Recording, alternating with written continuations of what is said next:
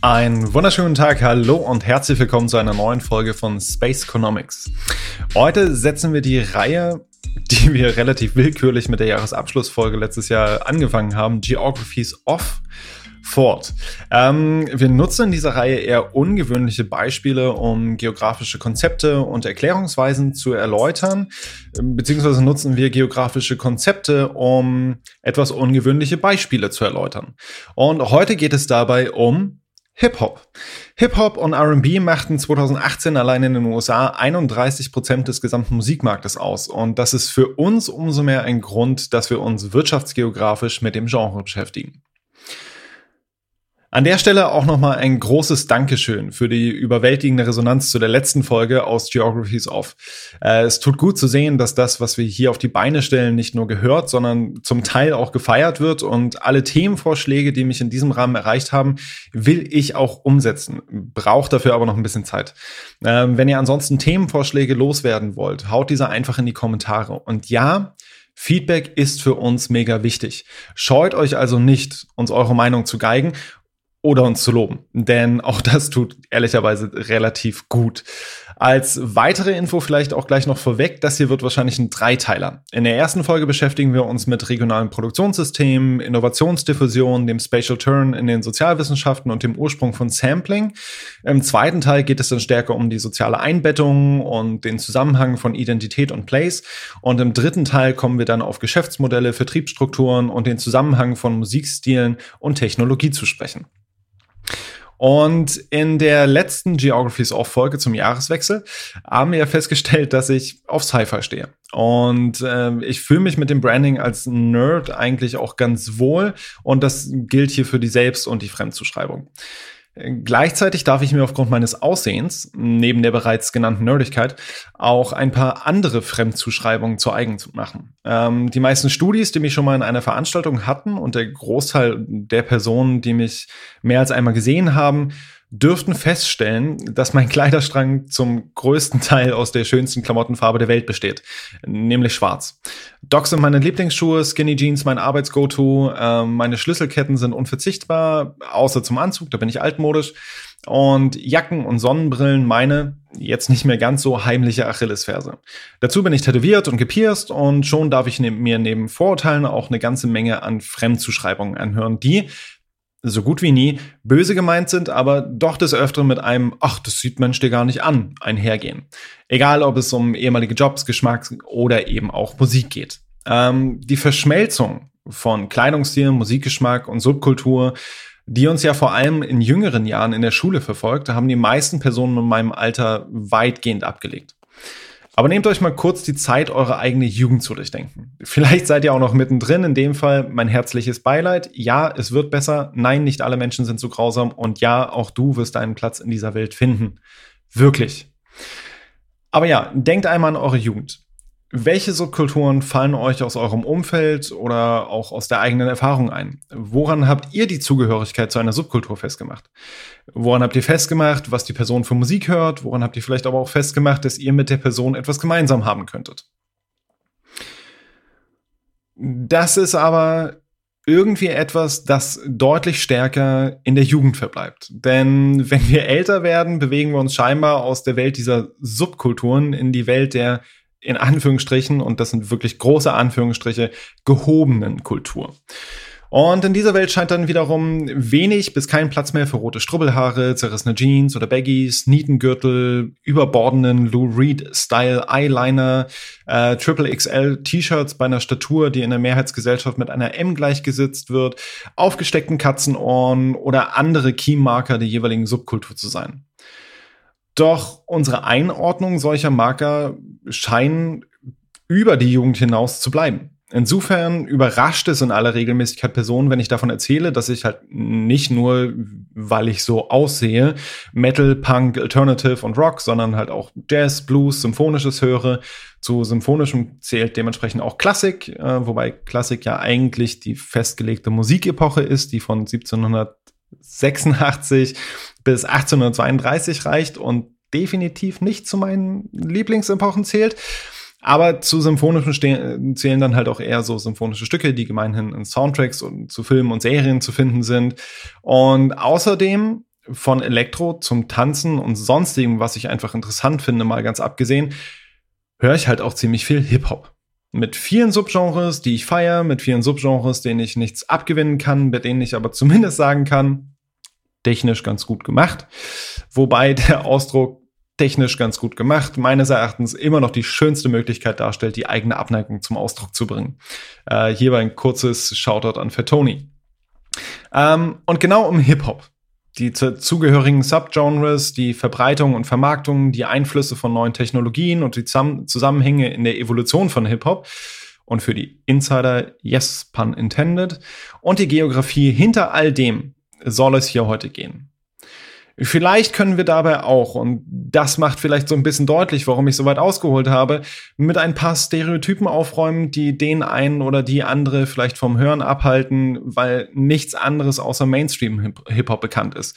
Was nicht heißt, dass ich pauschal alles ablehne, was im Hip-Hop Mainstream ist. Ich kann aber nachvollziehen, wie vor allem gewisse Deutschrap-Artists und Tracks Menschen prinzipiell von dem Genuss von Hip-Hop fernhalten.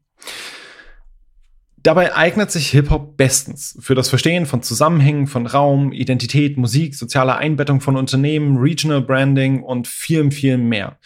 Immerhin wird an dem Klamottenbeispiel schon der enge Zusammenhang zwischen dieser fremd- und selbst zugeschriebenen Identität und Musik deutlich und trifft natürlich auch auf Hip-Hop zu. Entsprechend bin ich auch nicht der Erste, der sich das dann auch mal näher anschaut. Und wenngleich ich über die Jahre viel Wissen zu, zu der Musik und zu dem Genre akkumulieren durfte, gibt es wahnsinnig viele WissenschaftlerInnen, die hier nochmal deutlich besser drinstecken als ich und auf deren Arbeit ich dankenswerterweise aufbauen darf.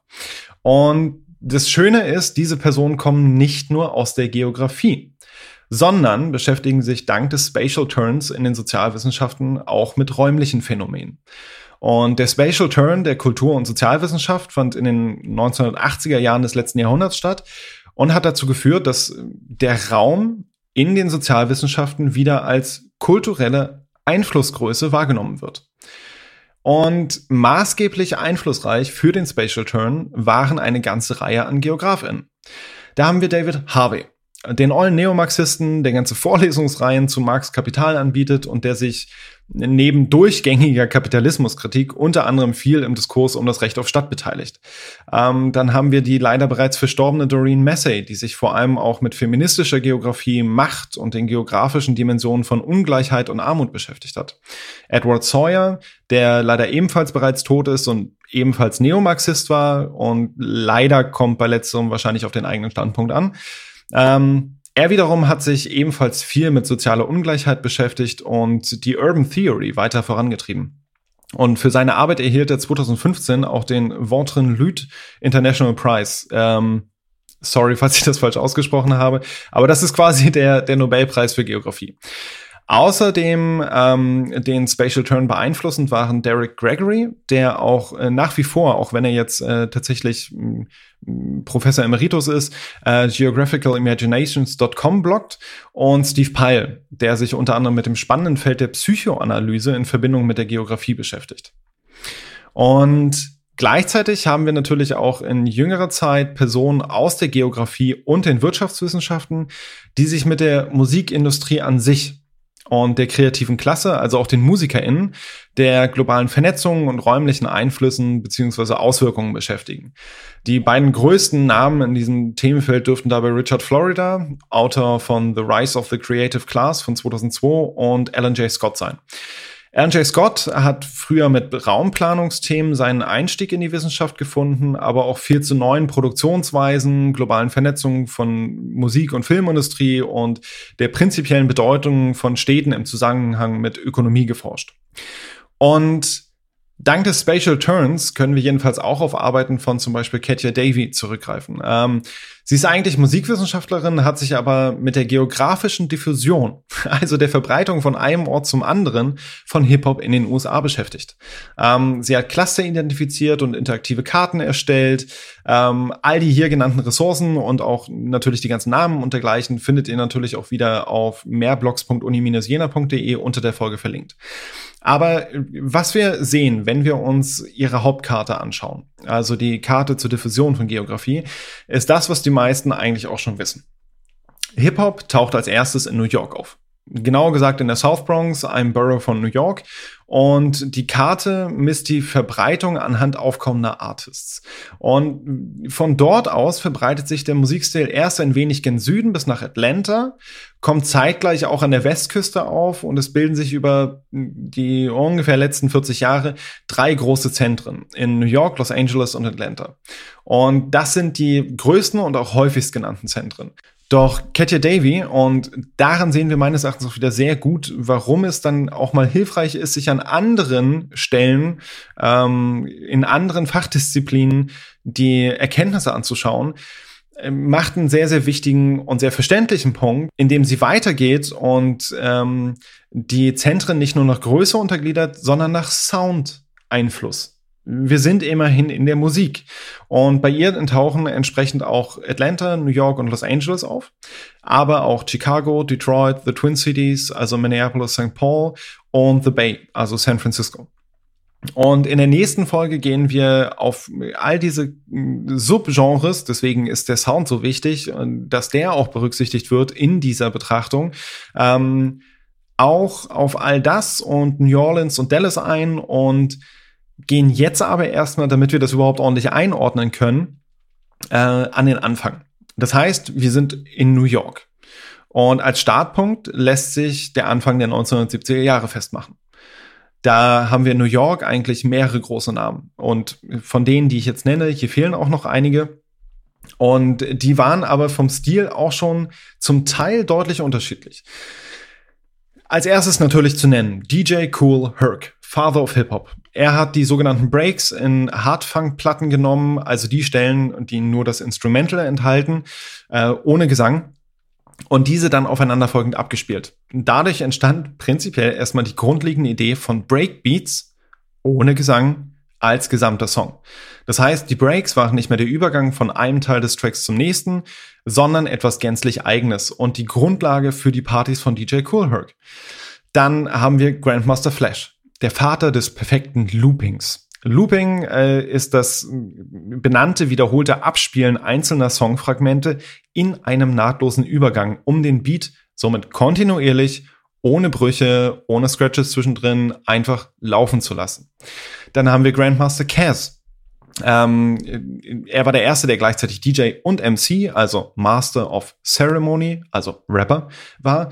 Africa Bombarder, der die Universal Zulu Nation gegründet hat und somit auch und gerade mithilfe von Musik viele verschiedene Gangs zusammenbrachte und befriedete. Und dann war es natürlich auch die Sugar Hill Gang, also die Band quasi, Anführungsstriche, ähm, die das erste Rap-Record Rappers Delight rausgebracht haben, erwähnt werden. Das ist also unser Fundament. Unzählige weitere MCs und DJs haben den Sound in den 70er Jahren in New York weiterentwickelt, sich gegenseitig inspiriert, gepusht und so de facto das erste regionale Hip-Hop-Produktionssystem der Welt geschaffen. Und das System war durchtränkt von Innovation und dem Schaffen einer eigenen Identität, in der vorwiegend durch, durch BIPOC geprägten Community. Also BIPOC oder auch BIPOC ausgesprochen ist quasi der zusammenfassende Begriff für verschiedene Minderheiten-Communities. Black, Indigenous und People of Color. Statt nur POC oder die schwarze Community oder die indigene Bevölkerung in den USA zu beschreiben, geht es um einen zusammenfassenden Term, der, der vereinen soll und der gleichzeitig darlegt, dass die verschiedenen Communities aber trotz allem auch unterschiedlichen, vorwiegend strukturell rassistischen Herausforderungen gegenüberstehen. Und diese Community in diesem regionalen Produktionssystem ist, war einfach Wahnsinn. Ähm, Produktion ist vielleicht aber an der Stelle aber sogar noch das falsche Wort. Denn Rappers Delight kam 1979 auf den Markt, während DJ Cool Herc, äh, Cool Hercs erste Hip-Hop-Party bereits 1973 stattfand. Hip-Hop war also bis zur Sugar Hill Gang durch das UNO-Acto-Prinzip gekennzeichnet. Hip-Hop-Tracks waren eine Dienstleistung, deren Produktion und Konsum zeitlich und räumlich zusammenfiel. Ganz ähnlich wie wir es also aus der Tourismuswirtschaft kennen, zum Beispiel bei einem Restaurantbesuch oder einer Stadtführung, von digitalen vorgefertigten Stadtführungen abgesehen. Aber Hip-Hop auf Vinyl also auf einer Platte für den Plattenspieler zu Hause und damit mit einer Entkopplung von Herstellung und Konsum, war für diese erste Generation quasi kein Thema. Im Gegenteil. Ähm, und das wird in der Serie The Get Down, an der zum Beispiel auch Grandmaster Flash mitgearbeitet hat, ziemlich anschaulich dargestellt. Äh, dort wird deutlich, wie verpönt es war, die auf den Partys gespielte Musik aufzunehmen, festzuhalten und zu verkaufen. Und dieses Beispiel macht auch deutlich, dass es aufgrund der soziokulturellen Einbettung der genannten Produzenten de facto ein Wertesystem gab, das die Community nach innen definierte. Ich musste also anwesend sein, um zu wissen, was Hip-Hop ist, wie Hip-Hop klingt und ein gewisses Set von Regeln und Normen befolgen. Und gleichzeitig war die Community auch für neue Technologien und Innovationen offen. Nehmen wir zum Beispiel Grandmaster Flash der etwas tat, wofür sogar mir noch als Kind noch die Hände abgehackt worden wäre. Nämlich um die Breakbeats nahtlos aufeinander folgen zu lassen, markierte er auf den Platten, auf den Platten, den genauen Start der Breakbeats mit einem Wachsmalstift und führte die Platte mit den Fingern auf der Platte. Er führte nicht den Tonarm, so wie alle irgendwie vor ihm, sondern er hat auf die Platte gefasst. Und das klingt jetzt irgendwie erstmal banal. Wir, also der Großteil der Personen, die wahrscheinlich zuhören, sind mit äh, damit aufgewachsen, mit Bildern von, von DJs, die sogar noch weitergehen und scratchen. Aber das war damals innovativ. Wahnsinnig innovativ. Und das setzte sich genauso durch wie die zwei Plattenspieler von DJ Cool Herc um dieselbe Platte zweimal laufen zu haben. Während auf der einen der Breakbeat abgespielt wird, wird auf der anderen der Startpunkt wieder gesucht und wenn der erste Breakbeat endet, wird der zweite gestartet und dann und so weiter. Damit entsteht der bereits angesprochene Loop und damit ein Track, der auf bereits bekannten Songs aufbaut, daraus aber etwas vollkommen Neues macht. Sicherlich am Anfang erstmal nur geloopte Breakbeats, aber mit der Zeit dann die MCs, die, die mit ihren Reimen darauf rappen und damit die Musik komplett neu einkleiden und etwas ganz Neues machen. Und dieses Aufbauen auf alten, das am Leben erhalten von alten Songs und darauf aufbauen, ist für viele auch nach wie vor die Grundlage für Hip-Hop heute läuft das häufig subtiler und es werden nicht mehr nur Loops genommen, sondern kleinere Schnipse, also sogenannte Chops, die die Grundlage für den Beat legen. Aber das mittlerweile in allen möglichen Genres. Wir haben Def Punk, wir haben Moby, Justin Bieber, Christina Aguilera, Britney Spears und überall dort findet sich das Sampling.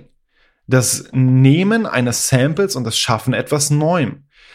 Und die Innovation, die alles, was nach der Erfindung von Hip-Hop in der Musikindustrie beeinflusst hat und bis ins Mark erschüttert hat. Sampling ist omnipräsent über alle Genres hinweg, von vielleicht ein paar einzelnen Genres mal abgesehen, aber de facto omnipräsent in der Musikindustrie.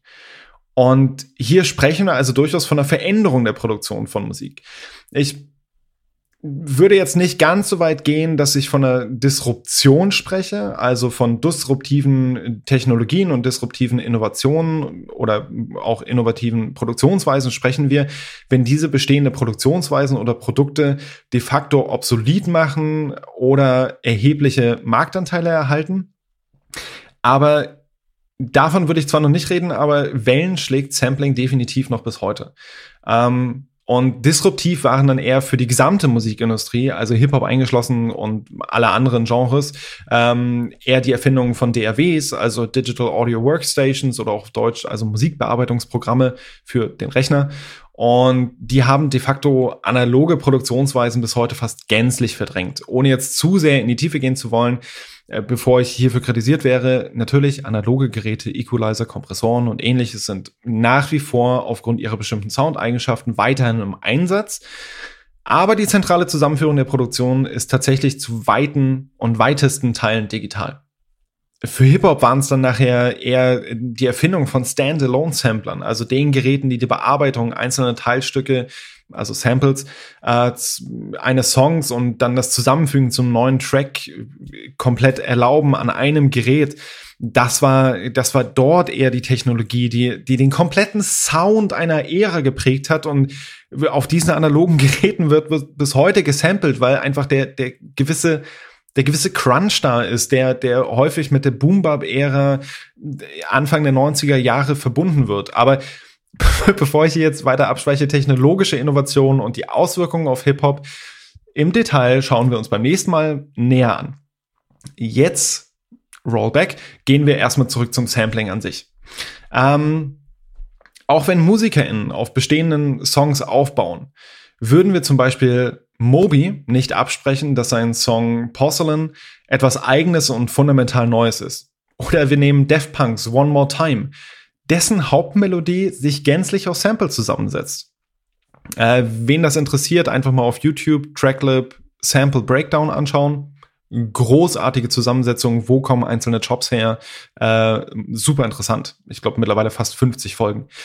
Alle unter eine Minute lang. Und bei Hip-Hop-Beats sind wir aber ganz schnell dabei zu sagen, dass es ja alles nur kopiert ist. So, dabei ist die Innovation dahinter und der Respekt für alte Alben, alte Musik, vergangene MusikerInnen beim Hip-Hop deutlich intrinsischer als bei, bei fast jedem anderen Genre, was ich kenne. Ähm, deswegen zum Teil auch explizit heraushörbar ist, woher die Samples kommen oder mittlerweile zumindest auch offener damit umgegangen wird, woher Samples kommen.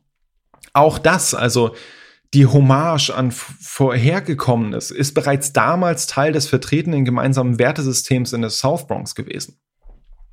Und mit diesem festen Wertesystem, einer Offenheit für Innovation und neue Technologie verhält es sich also eigentlich ganz ähnlich, wie wir das in Definitionen zu kreativen Milieus finden.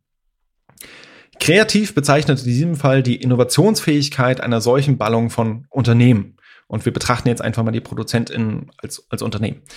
Und es geht in diesem Konzept also darum zu erklären, was ein Milieu kreativ und damit wettbewerbsfähig macht. Und dann gucken wir uns jetzt mal an, was kreative Milieus eigentlich sind. Nach Bartelt und Glückler sind sie vor allem durch drei Faktoren gekennzeichnet. Lokalisierte Produktionsprozesse, in denen die für die Produktion wichtigen AkteurInnen über ein räumlich nahes und kompliziertes Beziehungsgeflecht miteinander verbunden sind. Check. Die sozioinstitutionelle Einbettung der ProduzentInnen, die eine gemeinsame Wissensbasis haben und deren Handeln durch abgestimmte Routinen, Verhaltensnormen und gemeinsame Wahrnehmung gekennzeichnet ist. Ebenfalls Check. Und Innovations- und Lernprozesse, die, und das ist wichtig, im Milieu gemeinsam entwickelt bzw. umgesetzt werden, auch wenn die Innovationen gegebenenfalls von außen herangetragen werden. Auch hier wieder Check. Ermöglicht wird das Aufrechterhalten dieses Milieus unter anderem durch das Beziehungsgeflecht und die gemeinsame Vertrauensbasis, die auf der gemeinsamen Wissensbasis und dem gemeinsamen Handeln fußt. Das erklärt zumindest schon mal, warum diese Kreativität, die wir in der Entwicklung, Kill Herc, Weiterentwicklung, Grandmaster Flash gesehen haben, funktionierte und sich die Innovationen innerhalb dieser regionalen Community weiter verbreiten, verfeinern und ausbauen konnte. Gleichzeitig führte die gemeinsame Wahrnehmung, das eigene Werk Wertesystem neben der praktischen rechtlichen Komponente, dass bestehende Musik genutzt wurde, um diese neu zusammenzusetzen und etwas Eigenes daraus zu machen, dazu, dass de facto keine Platten rausgebracht wurden. Und das Produkt, die Musik, somit gezwungenermaßen räumlich verhaftet blieb. Entsprechend fand Hip-Hop in den ersten sechs Jahren de facto keine Verbreitung außerhalb von New York. Das lassen wir mal kurz sacken sechs Jahre entwickelt sich eine regionale Community, baut sich aus. Und KRS-One hat das mal beschrieben als jeder, wirklich, wirklich jede Person, die unterwegs war und die, die in, in der South Bronx oder auch in weiteren Boroughs von New York lebte, hatte einen Reim. Also das, das, diese, diese Community war durchtränkt mit Hip-Hop und Hip-Hop-Kultur. Und sechs Jahre lang fand de facto keine Verbreitung außerhalb von New York statt. Es musste somit eine Person de facto von außen, New Jersey, kommen, um sich dem anzunehmen. Und bevor wir uns dieses sich dem annehmen anschauen, bevor ich hier weitermache und es vergesse, damit ich hier keinen Shitstorm von ein paar ausgewählten Hip-Hop-Heads ernte, ja, King Tim III von The Fatback Band ist de facto der allererste Rap-Track, der je auf Vinyl gepresst wurde als Teil eines Albums einer Disco-Band, also auch hier bleibt die Aussage von Außenstehenden aufrechterhalten. Ich würde aber mal sagen, Sugar Hill Gangs Rapper's Delight wiederum ist eine Single, die in ihrer Reichweite King Tim III meilenweit voraus war und bis heute ist. Wir reden hier von 52 Millionen Aufrufen auf YouTube gegenüber 400.000. Dementsprechend reden wir im Folgenden, auch wenn ich dann verkürzt vom ersten Rap-Record rede, vom ersten erfolgreichen Rap-Record.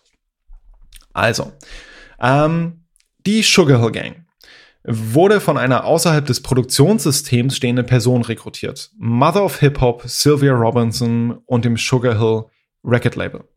Ähm, bei ihr waren dann nachher auch mh, zum Beispiel Grandmaster Flash and the Furious Five unter Vertrag. Also, wenn ich hier von außen stehend rede, dann meine ich eher mit der Perspektive von außen kommt, weil sie halt eigentlich aus anderen Genres kam.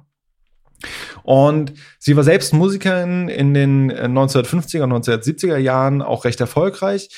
Und sie sah de facto auch befähigt durch ihre Freiheit außerhalb des angesprochenen Wertesystems die Möglichkeiten, die Hip-Hop auf Vinyl bietet. Entsprechend suchte sie sich drei Rapper aus New Jersey zusammen, Big Bang Hank, der auch schon vorher eine Reihe Auftritt hatte, Wonder Mike und Master G.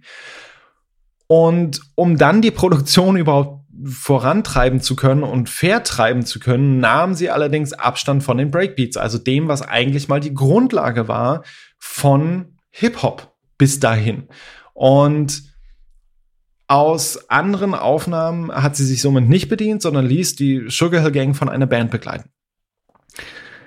Dabei hat sie sich trotzdem an äh, Chicks Good Times äh, bedient und so kam es trotzdem zu einer Copyright-Klage. Aber mit dem Vorgehen brach also das erste erfolgreiche Hip-Hop-Record direkt damit, was Hip-Hop bis dahin ausgemacht hatte. Gleichzeitig erlaubte die fehlende enge Bindung an das Wertesystem der Sugar Gang auch Reime von anderen MCs zu nutzen, von denen sie bereits wussten, dass diese gut ankommen. Unter anderem von Grandmaster Cass, aka Casanova Fly, was allerdings auch sehr zum Frust der Szene passierte. Vor allem, wenn man bedenkt, dass eine Line in Rapper's Delight ist, but whatever you do in your lifetime, you never let an MC steal your rhyme. Für die Interessierten eine so heftige Form von Kopieren ist auch als Beiten bekannt und wird bis heute aus guten Gründen nicht gern gesehen. Oder in den Worten von Lance Butters, die, die ihr feiert, krass wie ihr sie beitet, packt doch ins Booklet ein Quellenverzeichnis. Auch heute gelten somit global ähnliche Werte, wie wir sie in den 90er und 70er Jahren in der South Bronx beobachten konnten. Das heißt also, mit der Verbreitung von Hip-Hop sind auch, und das ist, das ist das, was so wahnsinnig, eine wahnsinnig enge Verbindung bei, bei Hip-Hop von Musik und Kultur ausmacht, ist auch gleichzeitig ein Teil des Wertesystems in Anführungsstrichen exportiert bzw. verbreitet worden. Und Kommen wir aber nochmal zurück zu, zu Rapper's Delight. Rapper's Delight kommt also 1979 raus. Erreicht die Top 40 der US-Charts, die Top 3 der UK-Charts und auf einmal ist Rap mitten in die Gesellschaft katapultiert.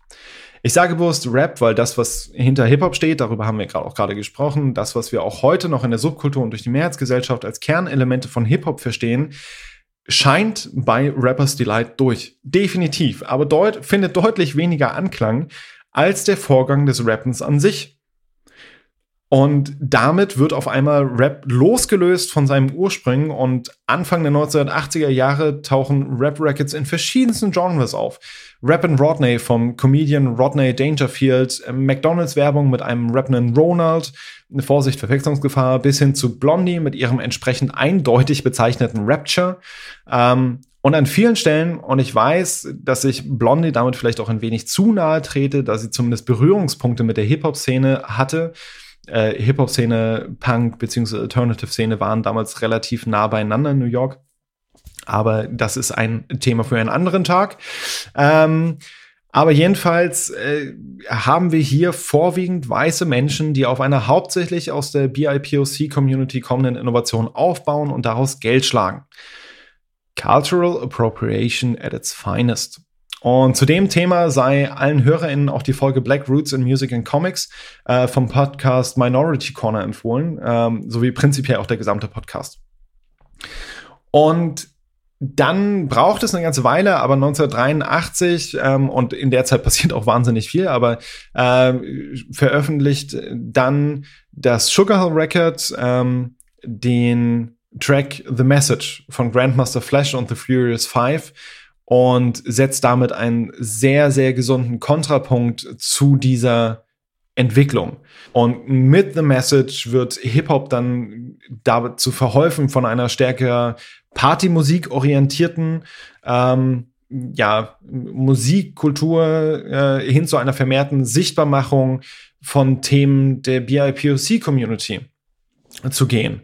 Und hier wird das erste Mal ein kritischer und damit einfach auch aufgrund der Zeiten, aufgrund der Hintergründe, äh, zugleich politischer Einblick in die Boroughs gegeben, aus denen Hip-Hop entstanden ist. Und es werden hier die Umstände beschrieben, in denen die Personen vornehmlich aus der BIPOC-Community aufwachsen und wie sie durch diese geprägt werden. Damit stellt sich Rap als deutlich weniger aus dem kulturellen Kontext lösbares Stilmittel als viel mehr mit seinem Ursprung verbundenes Genre dar. Und das ist halt das, was, was Hip-Hop und, und Rap bis heute ausmacht und was ein riesengroßer Teil davon ist. Und dieser Teil wurde, wie gesagt, auch äh, mitgenommen. Und diese Diffusion, ähm, die verdankt Hip-Hop de facto Vinyl. Denn mit Vinyl und mit der Mehrheitsgesellschaft tauglichen Ästhetik der, der Sugar Hill Gang kommen wir von der sogenannten Contagious Diffusion hin zu einer stärker Hierarchical Diffusion. Das heißt also, während Contagious Diffusion ähm, durch eine Person-zu-Person-Weiterverbreitung, also halt ansteckend, contagious, äh, gekennzeichnet ist, ist für die Hierarchical Diffusion eher die Sprunghaftigkeit und die Translokalität kennzeichnend. An dieser Stelle auch ein Shoutout an Kenneth French, der sich mit der Diffusion von Rap in seinem Artikel Geography of American Rap, Rap Diffusion and Rap Centers beschäftigt. Und dort stellt er fest, dass sowie die Technologie der Diffusion von Country Music über die verbreitete Nutzung von expliziten Country-Radiostationen half, war es im Hip-Hop die Entscheidung, die Musik zu verewigen und auf Vinyl zu pressen. Und so sehen wir entsprechend entlang der Ostküste um New York in Philadelphia und Columbia erste kleinere Agglomerationen entstehen und hier wirken dann Contagious und Hierarchical Diffusion so mit Hand in Hand, um erste Sprünge zu machen und dann jeweilige örtliche Szene aufzubauen. Und ab Anfang, Mitte der 80er Jahre kommen dann Agglomerationen an der Westküste hinzu, halt vorwiegend in Kalifornien, San Francisco und Los Angeles und bereits in Minneapolis, Atlanta, Dallas, später dann auch im südlicheren, also Verhältnis zu New York, südlicheren, knapp 500 Kilometer entfernt, ähm, an der Ostküste, äh, dann zum Beispiel Missy Elliott, Timberland und Neptunes, die allesamt aus der Gegend um Virginia Beach kommen. Und hinzu kommt aber, dass natürlich mit der Diffusion der räumlichen Distanz der einzelnen Epizentren sich dann auch die Stile und Inhalte der jeweiligen lokalen kleinen Produktionssysteme erheblich auseinanderentwickeln. Ähm, und während der Grundgedanke von Hip-Hop als Ausdruck der jeweiligen örtlichen Lebenswelt bleibt, sind aber eben diese Lebenswelten teils erheblich Unterschied. So sind dann zum Beispiel die Records, die die Westküste auf den nationalen und internationalen pra Plan treten lassen, erheblich durch die Lebensrealität inmitten von Gangs in und um Los Angeles geprägt. Und diese im Hip-Hop sichtbar gemachte enge Verbindung von Place, Identität und Musikstil schauen wir uns dann in der nächsten Folge auch näher an. Wobei wir uns weniger auf Rap und das gerappte Wort als vielmehr auf die Instrumentals, die die Wörter einrahmen, konzentrieren. Aber alles in allem können wir für heute, und wir haben jetzt schon eine ganze Weile zusammengesessen und sind eigentlich gerade mal aus New York rausgekommen, aber wir können für heute festhalten, dass die, die wirtschaftsgeografische Sicht, das heißt also Hip-Hop und vor allem dann die South Bronx erstmal als kreatives Milieu zu verstehen. Ähm, die Region und die ProduzentInnen ähm, dann entsprechend als regionales Produktionssystem in Verbindung zueinander zu sehen. Uns dabei hilft zu verstehen, warum Hip-Hop A erstmal dort verblieb, warum das Wertesystem einen so riesengroßen Einfluss hatte darauf, dass Hip-Hop erst einmal innerhalb dieser Community verblieb und was dann aber Technologien mitgebracht haben, um Hip-Hop über New York hinaus bekannt zu machen.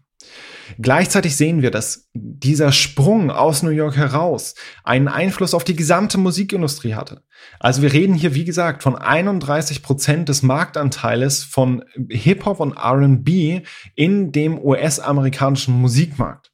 Das ist immens innerhalb so weniger, also de facto äh, so weniger Jahre trotz allem. Ähm, zumal Hip-Hop lange Zeit einfach als Subkultur auch vor allem in der amerikanischen Gesellschaft, aber auch Mitte, Anfang Mitte der 90er Jahre in der deutschen Mehrheitsgesellschaft eher nicht verstanden, nicht gerne gesehen, wenig beachtet wurde. Ähm und und in der nächsten Folge kommen wir dann auf die Ausdifferenzierung. Also wir haben den Anfang und dann kommen wir jetzt auf die Ausdifferenzierung von verschiedenen Subgenres zu sprechen. Was haben diese Subgenres auch mit Stadtplanung und Besiedlung der USA zu tun, zum Beispiel? Dann, warum es neben Technologien und ähm, auch noch ganz andere Einflussfaktoren für die Verbreitung von Rap gibt. Ähm, warum verschiedene Musikstile sich zu bestimmten Zeiten entwickelt haben und neben vielem anderen auch, wie wir anhand von Hip-Hop die soziale Einbettung von Unternehmen besser verstehen können, die so manchen Studis erfahrungsgemäß Probleme bereitet.